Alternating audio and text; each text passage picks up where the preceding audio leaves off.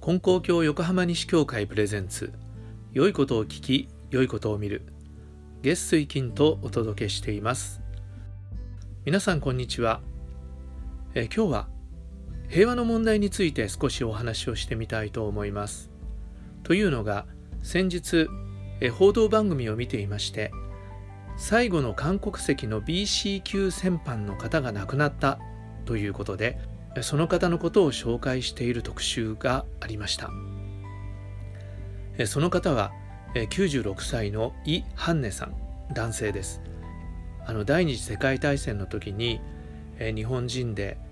戦争犯罪を犯したということで戦犯になった方たちがあったわけですがどうしてこの方が BC 級戦犯となったのかということなんですがえ皆さんはタイのカンチャナブリっていうところに映画の「戦場にかける橋」の舞台になった鉄橋があるというのを、え、ご存知でしょうか、え、僕も一度行ったことがあります、え、それはあの対面鉄道というのを日本軍が作ったんですね、えタイからミャンマーに、え物資を輸送するための鉄道、まあ、戦争に必要な鉄道ということで作ったわけなんですがこの鉄道は死の鉄道って言われてその枕木1本につき1人の人が亡くなるというぐらい過酷な工事で作られた鉄道なんですね。でそこで働かされた人というのがアメリカイギリスオーストラリアのその連合国軍の捕虜。捕虜が5万5千人。それとアジア諸国からかき集められた7万から10万と言われる労務者の人たち。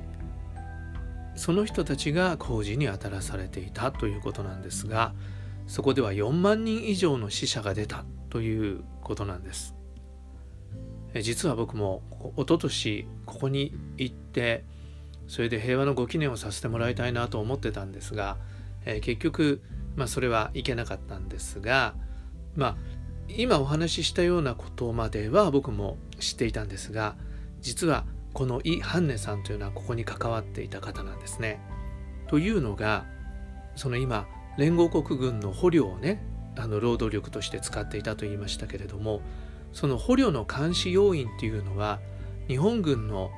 まあ、軍人が当たるのではなくて当時の植民地であった朝鮮半島や台湾から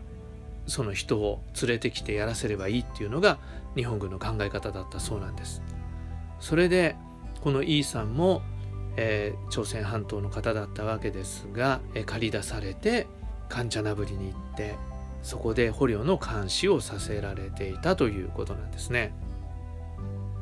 で当時この戦場をかける橋この対面鉄道を作る工事のところではもうコレラとかマラリアとかが蔓延していてもう劣悪な状況そしてまたとても暑いところですから本当にその住環境というか、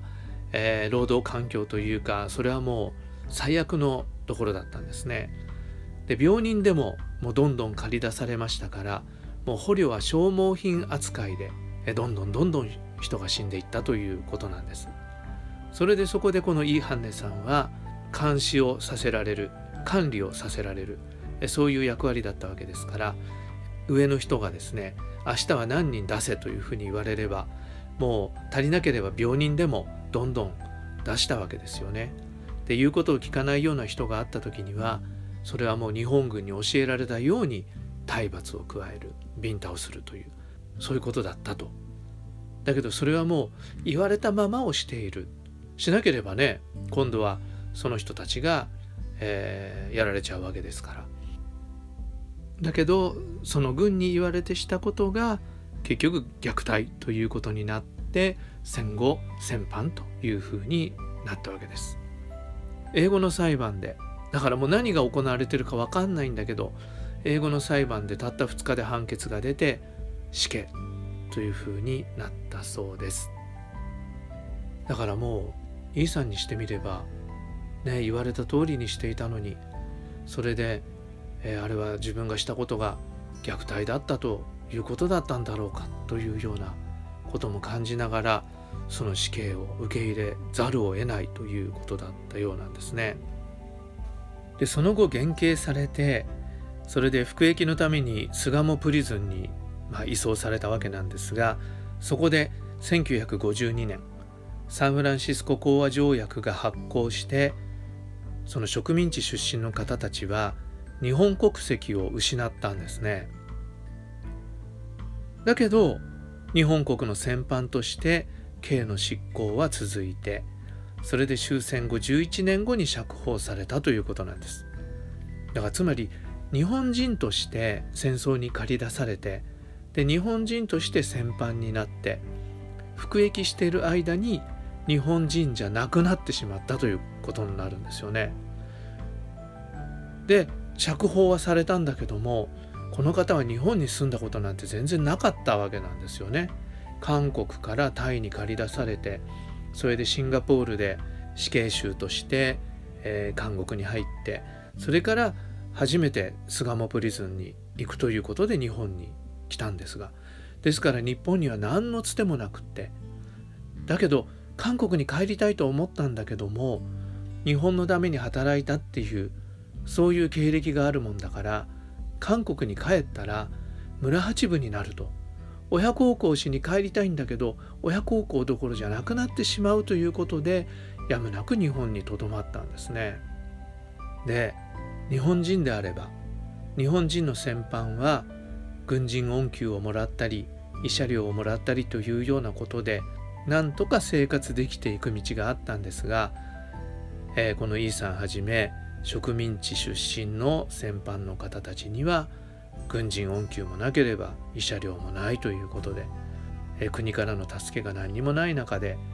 大変な辛酸をなめたということなんですね。で貧困と苦難の中で自殺した人たちもあったというそういうことでした。せめてもの救いは、日本人の中に、このイーさんを経済的に精神的に支援してくれる方があったという話、えー、これに少し救われる思いがしました。このイさんは名誉回復とね保証というものを、え、求めて、えずっと、え運動してたというか活動してたんですけれども結局それは実現しないままに亡くなったということなんです。えー、いろんなことをねこのテレビの特集を見て感じさせられました。神の氏子が神の氏子として生きられないというそれが戦争なんだっていうことを改めて思ったんですね。この植民地の方たちもそうだし日本軍の人たちもそうだし連合国軍の人たちもそうだし駆り出された東南アジアの人たちもそうだし本当にねこの戦争というものを考えた時にそこに登場する人たち登場人物はみんな被害者であるというでそれはもう個人の努力では抗えないその時代の流れというものに巻き込まれていった人たちなんだということだと思うんですね。とはいえ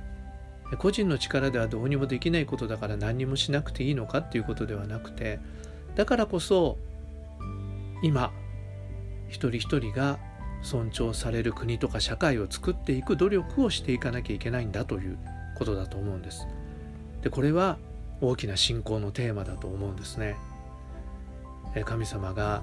世界の平和と一人一人の全ての人の助かりを願ってくれているというそういうことを私たちは信じるのであればこれはとても大事な信仰のテーマとして取り組んでいかなきゃいけないことなんだと思います。ただねとっても大変なことなんですよね。でこういう歴史を学ぶことも辛いことが多いです。でもそこから一歩踏み出していかなきゃいけないなということを改めてこのイ・ハンネさんのお話を聞いて思いました。はい。どうぞ皆さんも総事故身の上安全世界真の平和のご神願成就せしめたまえと願い祭るという、えー、親善廃止の一節思い出しながらこの願いを新たにしていただければありがたいと思います。はい今日は以上です。それでは今日も神様と一緒に素晴らしい一日を。